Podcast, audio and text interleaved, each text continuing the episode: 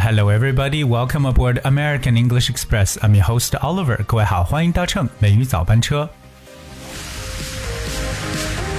到冬天的时候呢，如果大家一旦 catch cold 感冒之后呢，其实有一个感官呢就感觉突然失灵了，那就是 nose 我们的鼻子，因为可能会出现 stuffed nose 鼻塞的现象，让我们对很多嗅觉的这种感觉呢似乎就下降了很多。那当我们知道呢，这个嗅觉是一个特别特别重要的一种 sense，OK，而且它其实是一种远距离的一种感觉，比起我们的味觉来讲啊，那味觉可能是比较有一种近感，但这个近是远近的近，OK。这次我今天跟大家来刚开场呢，来去说一下这个鼻子啊，味觉，是因为我们今天美语早班车跟大家来聊聊 smell 这个单词，以及在英文当中它特别的一些用法。首先，我们了解这个单词 smell，s m e l l，千万不要把它读错，因为很多人可能一不小心就读成了 smile。But there's a huge difference between smell and smile. But today we're going to talk about smell， 就是气味这个词。The word smell basically, I think it has many kind of forms. It could be a noun, could be a verb，可以做名词，可以做动词。做名词就是 like having a particular smile or odor，就是有一种的什么什么样的一种气味。当然，smell 可以做动词，就表示为 emit an odor，感觉发出气味的意思。所以，smell 这个词其实是我们生活中特别常用的。 And I got two examples. I hope you guys will remember. The first one is Dinner smells good。嗯，饭菜闻起来很香。我们在口语当中常说，哇，什么东西闻起来真的很香，就说 Well, something smells good。要说，哎呀，他嘴里有蒜味儿，该怎么说呢？Well, that's how we that's how we say that. It's his breath smelled of garlic. His breath smelled of garlic. 嘴里有蒜味。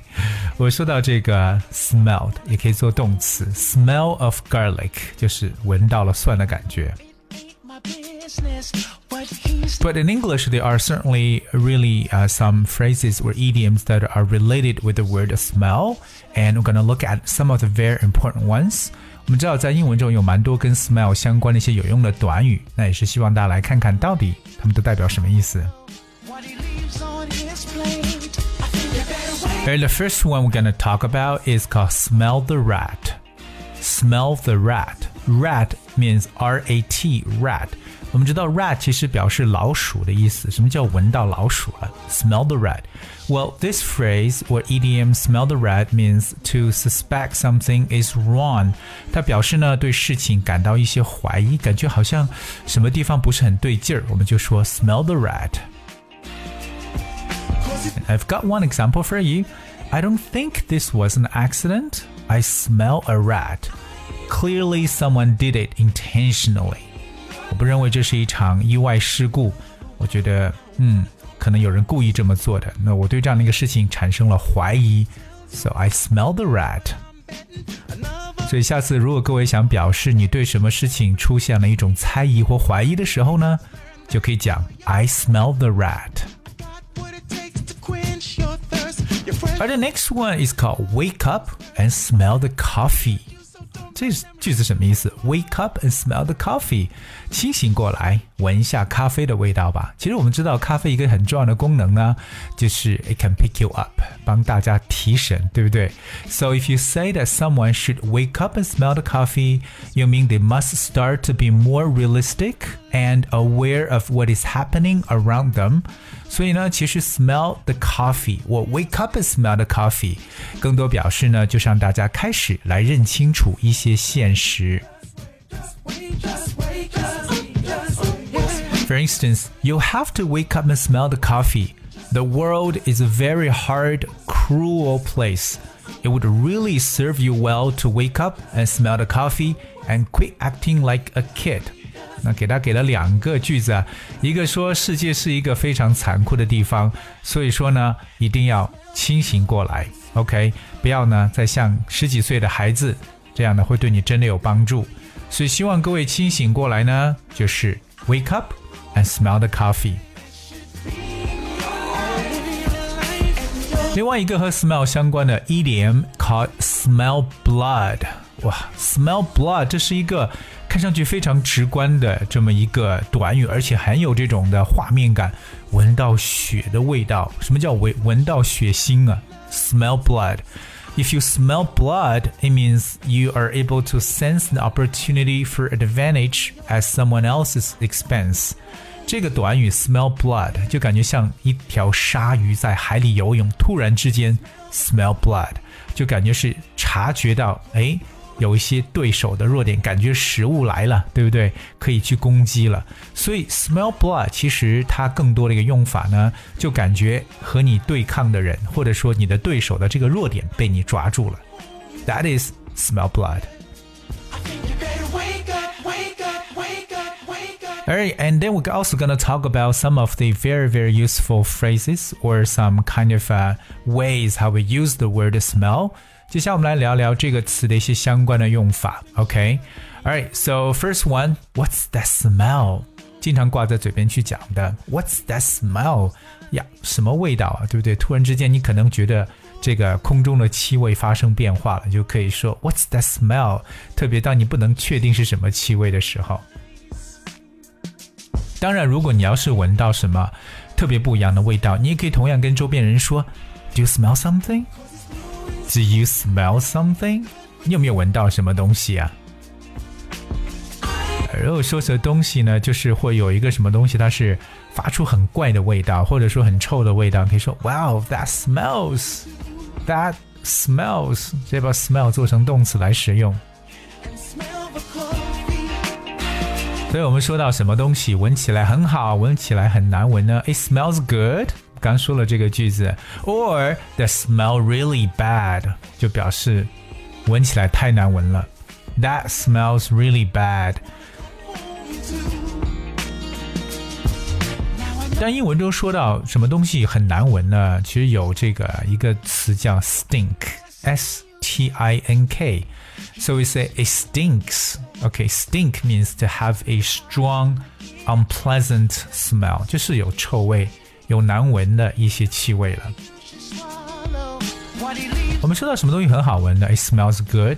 可是我觉得气味还有很多种呢，特别有一些可能比较偏门的，大家不知道怎么去讲的呢，跟大家来去补充几个。第一个呢，就是我们所说这种烧焦的味道，比如说我闻到了一股很焦的味道，I smell you know something burnt，b u r n t burnt，就这种烧焦的味道。可是 we know the word burn 这个动词表示为燃烧，so burnt。